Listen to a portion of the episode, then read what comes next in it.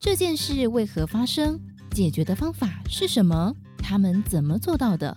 而采访幕后又有哪些不为人知的历程呢？就让编辑室好好说。各位听众朋友们，大家好，我是《今周刊》的总编辑杨少华，欢迎收听《编辑室好好说》这个节目。那今天我们来聊的是《今周刊》最新出刊的第一千三百二十期一三二零期，我们的封面故事订单满手，但这些人怎么嗨不起来呢？他们是制造业，制造业的三缺苦战，这是我们的标题。那今天跟我们一起聊的是我们的负责这个题目的主编万年生，年生好，Hello，大家好啊，年生干嘛？声音听起来有点忧郁，是做这题目 很闷就对了。看到很多这个制造业的苦闷现场，年生在跟我报这个题目的时候，其实他是讲到一个场景哈，这是一个在总统府的一场中午的一个餐会。那在总统府当然是小英总统在场，邀请的是一堆制造业的企业主，甚至很多是各种产业协会的理事长这样的一个身份。那在座的也有行政院长，然后经济部长。那但是这群人啊，这年生透过一个与会者转述，告诉年生说，这样一个重要的场合，就在面见总统的一个场合啊，大家当然会提一些意见，可是他居然。大家讲最多的不是我们现在一般感受到问题很多的一个这个能源供应的问题或水或电的问题，反而大家讲的是一些其他，比如说缺地这样的一个急迫。当然，缺地不是一个，在我来看，当然不是一个新问题啦。不过，在难得可以见到总统的一个场合，大家话题围绕在这件事情上，哈，这个问题的严重度可能比我们想的更夸张。啊，情节可能更严重。对于制造业来讲，它的压力可能比我们想的都更大。年生是不是现在讲一下这场参会中，到底这些企业主们在 complain 什么东西？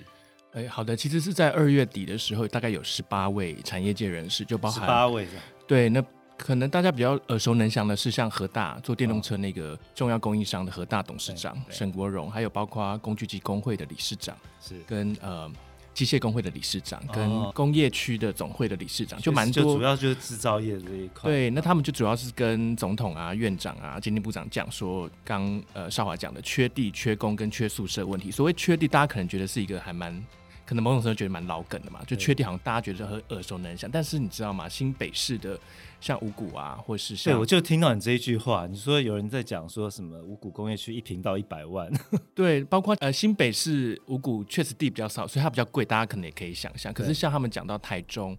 可能听众朋友不知道，台中其实大概一平是工业区土地哦，是大概破三十万、四十万是都是蛮常态的。尤其这些理事长讲到说，其实在过去可能一九九几年刚开发的时候，一平是大概四点二万。对。那现在其实就是四十二万哦哦，包括现在台中工业区其实也都是三四十万，而且重点不是价格高，是你这个价格也买不到地了哦。就说卖方其实也吸收，会觉得说之后会越来越高，而且可能自己也要使用。对，那我们这次到了嘉义的现场去看，因为嘉义大家可能。呃，想象中是比较偏远一点嘛，确实它离台中有一段距离。那因为台中是制造业的大本，尤其是呃机械业啊或工具机这样子，所以他们当然会首选是在台中。可是因为台中的土地实在是太贵，所以我们之所以去嘉义，是因为认为说那边可应该来讲这个不会是首选，所以可能还有地嘛。对对？对，这次就是锁定了两大嘉义的工业区，一个是大埔美精密机械园区，一个是呃马稠后产业园区。那就我们发现大埔美机械园区就已经全部爆满了，已经没有地了，然后完全没有地。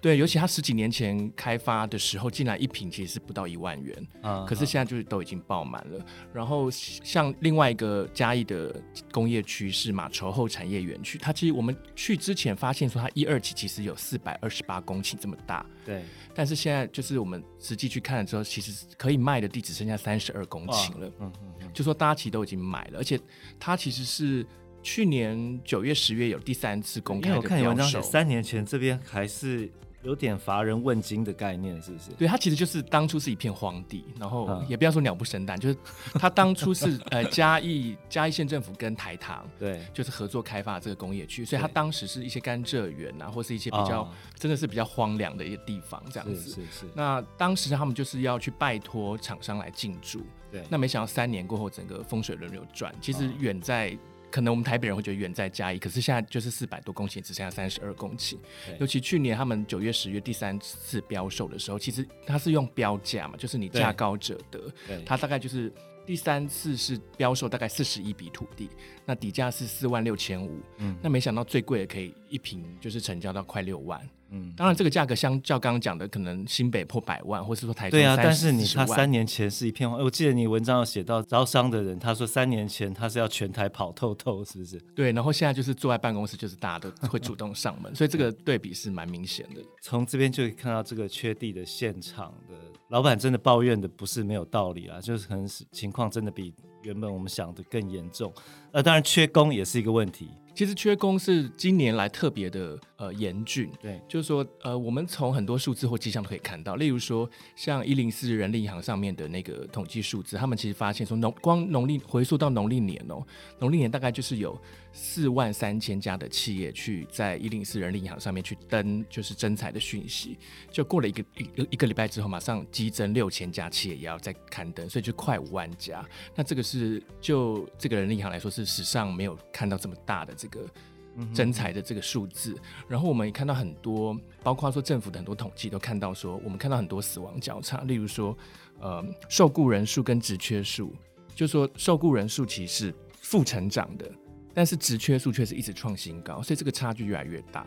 那以及呢，就是员工进出职场的数字也是有个死亡交叉，就是过去是进入职场的会比离开职场的多嘛，可是就是前年跟去年看起来是有一个死亡交叉，就是说，哎，离开职场人竟然比进入的还多，嗯，所以这个就是会一直是一个负面的成长。为什么？呃，有一个部分是跟年轻人的工作价值观改变有关，因为像。过去大概求职的黄金的年纪是三十岁以下的这个年轻族群，那他们主动去投呃人力银行履历的，从两年前的大概五四 percent 的人，现在今年二月大概只掉到四十三 percent。对，年轻人主动去投应征工作的人变少了。但是另一方面呢，我们又看到说。呃，最近大家很红那个美食外送嘛，那政府最新的统计是，全台湾有超过十二万人在送美食外送。Oh. 那很多他们就刚刚讲这些大老板也都有发现到一个现象，就是说现在年轻人越来越不愿意去工厂制造业上班，尤其是绝对不愿意轮值夜班，因为就觉得很辛苦，即使加班费是一点六六倍哦，就他们也还是不愿意去，就觉得就是整个价值观改变很蛮明显的。然后现在他们像和大，就是说他们现在大概。呃，为了要留下这些年轻人，他们呃用了非常多的方法去想办法补足这个人力缺口。他们在大概缺一百六、一百七十个人，但是其实是本国籍劳工跟外籍移工都缺。对对，对，那他们怎么办？他们他们呃，他们蛮多招数。另外有一个就是说，呃，甚至把可能退休的人请回来。哦，对，就中高龄的这个年轻人去外送，那我们就就找一些有经验的、资深一点、已经到退休年龄以后的这个老员工回来。对，然后包括就是像那个约聘的员工，就是像临时工这种的，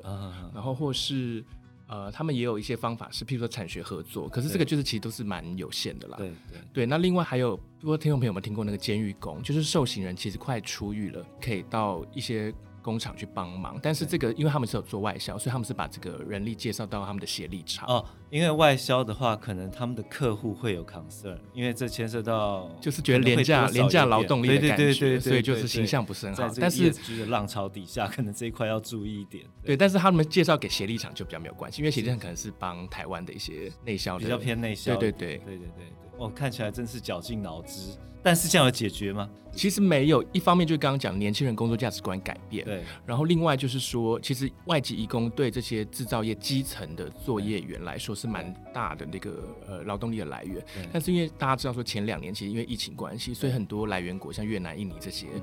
台湾停止他们外籍义工来来台湾工作嘛，那是二月中开始才陆续恢复。可是因为也有一些作业期，以及像印尼现在好像还是要抽签，一天最多就五十个名额，然后还有一些作业程序，所以这个也是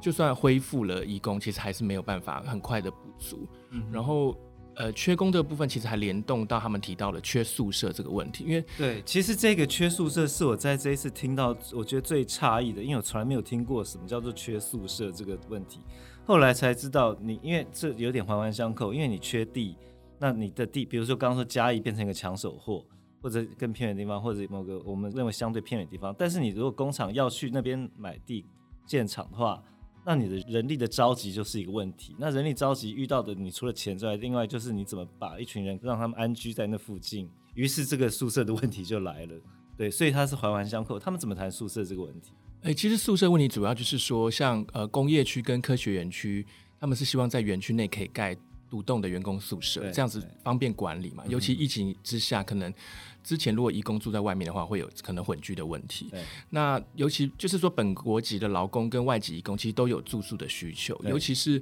我们像这次呃以以和大为例的话，像他们其实，在中科有一个厂嘛，可是因为像中科。中科是科学园区，那中科的规定是说，呃，你的购地要是三公顷以上，哦、才有办法在园区内盖宿舍。哦、因为其实科学园区是希望说大家可以创造经济嘛。对。那如果你是盖宿舍的话，变成没有办法创造产值。哦、那另外一点就是说，你从企业主的角度来看，其实刚刚讲，当然科学园区是只能用租的，没有办法用买的啦。可是像你其他工业区，譬如说你我一平买了三十万，对。那我我当然是希望把它。拿来全部盖成厂房嘛，尤其还有他们还有个建蔽率的规定，就意思是说，假如说这个建蔽率是六十 percent 的话，例如说我买一万平的地，我可能只有六千平可以来盖建筑物，那当然他们会首选是全部把它盖厂房，而不会去盖宿舍。增加产能。对，这个只是其中一点。另外就是还有一些工业区的规定或科学区的规定是，像中科的话，就是说刚刚讲的，你一定要面积是三万平以上，你才有办法盖宿舍嘛，才可以盖宿舍。对，那另外就盖宿舍的面积也只能是厂房的十分之一。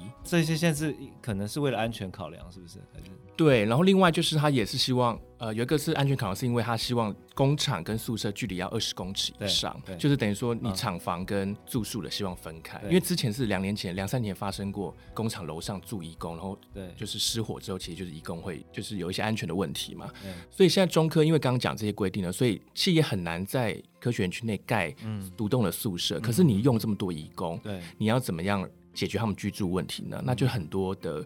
企业或中介呢，就是在园区的附近，就是有很多铁皮屋，或是有很多的，其实是不见得是合法的，对。可是就是你要解决他们住宿问题，因为他不可能让你移工住离企业就工厂非常远嘛。那这样上下班，尤其他们轮夜班会蛮麻烦的。原则上希望是距离一公里以内，就越近越好。当然，园区是拼经济，不过老实讲，我觉得员工的这个住的好不好，某种程度也是生产要素的一部分啊，就看怎么去。权衡区的，像我看你这次写这个上银，因为我看照片真的是很漂亮的宿舍，它是怎么搞的？对，上银科技是做精密机械的一个零组件的一个大厂嘛，那它大本也在台中。对，刚刚讲的可能大家觉得地很贵嘛，可是他竟然愿意在一开始买地。建厂的时候就把员工宿舍要考量在里面，那他觉得就安居才能乐业啦，安居才能乐业。对，所以他真的是很大手笔在园区盖了三栋独栋的员工宿舍哦。那、嗯、我们这次去看了他们本国籍的宿舍是大概九层楼高，那外观真的是还蛮豪华，就是很像是很豪华的建案，就知名的建案了。我们也进去看了之后，它其实房间不大，大概是快五坪。是，就是双人房，然后有，但是有小阳台，它的卫浴竟然还是干湿分离的。哦，它的这个格局其实外籍义工也是这样的格局，就是说有人在刷牙洗脸，有人在上厕所，有人在洗澡，就是可能不用等候这样子，嗯、就福利还蛮好的。嗯、所以就是你在盖厂的时候，你如果把这个员工宿舍设计考量在里面的话，等于就它就是整个整体的投资的一个部分。所以左永才先生他的讲法是说，他在买地的时候就已经先想到员工怎么住的问题了。以目前缺地的 状况来讲，可能企业家真的要往这边多思考一点这个问题啊。那老实讲了，这个土地劳力，我们小时候念经济学，土地劳力资本企业家精神，这叫做生产四要素，经济生产的四要素。现在看起来，一场餐会告诉我们，土地劳力 这两个基本要素好像都极为稀缺。他们有没有什么建议，或者是有没有什么想法？其实像土地的话，当然，呃，我们这次也有问了工业局局长。其实企业家有些也是讲到说，这整体的国土规划，当然你要整个重新去盘点哪些地方可以释放出来去盖一些园区嘛。那另外就是有一些企业主也觉得说，哎，过去因为你可以让工业区的土地去出售。所以让这个价格节节攀升，所以他们也建议说，是不是可以改成说只能出租不能出售，就可以从源头上去断绝价格这么高的问题。那确实这次其实三年前，呃，台糖有跟经济部有盘点大概两千多公顷土地，那最后挑选完，因为你还是要大面积才符合企业的需求嘛，最后他们筛了大概一千。多公顷的大概，目前工业局最后好像挑了一千公顷左右的地。对，那目前大概有五个新的工业区正在开发，啊、那大概嘉义有两座，台南啊、高雄等等。对，那目前进度最可是那个他们他们一般老板比较想要的，比如说台北像这种的，就还没有嘛？因为三年前这一波盘点台糖的地，主要都是中南部为主，哦，中南部，而且台中已经没有地了，就是是，哦，台中也没有，嗯、就是是嘉义、哦、台南啊、高雄这些。那虽然是三年多前已经盘点了，可是，嗯、呃，我们最新问到工业局局长的，目前最新的进度是只有。嘉义的两座工业区是刚完成的那个环评小组的审查，哦、所以它之后还有一些大会的审查，所以这个环评的一些要求跟程序还是就是要把它走完。是，那但是这次就是有算是从从善如流，就是这开发的新的五座的工业区就是只能出租不出售这样子。对，对，所以看起来我们从这次的年深的报道，我们其实可以感觉到。制造业无论如何是台湾一个重要，尤其是这一次的我们在讲比较传统一点制造业哈，它当然还是一个台湾重要创造不管是外汇还是就业的一个重要的力量啊。那他们在这样的一个场合做出这样的一个我们说陈情也好哈，说是一场餐会话题完全聚焦在这边，我们可以想见到他们目前的这个压力有多大哈。那确实这样听起来的话。我们这次报道中，年深有采访一些案例，他们有一些自救的方法。那当然，我们也希望这个政府部门可以听进他们的声音，然后加快一点脚步，不要让这个问题成为牵制台湾经济成长的一个一个绊脚石或拦路虎。好，那以上就是我们这一次这个第一千三百二十期我们金周刊的封面故事——制造业的三缺苦战。我们简单聊到这里。那欢迎有兴趣的听众朋友可以多多参考。那如果有节目对节目有任何想法，也欢迎留言给我们。再次感谢万年生年生的分享。谢谢，下次见，拜拜，拜拜。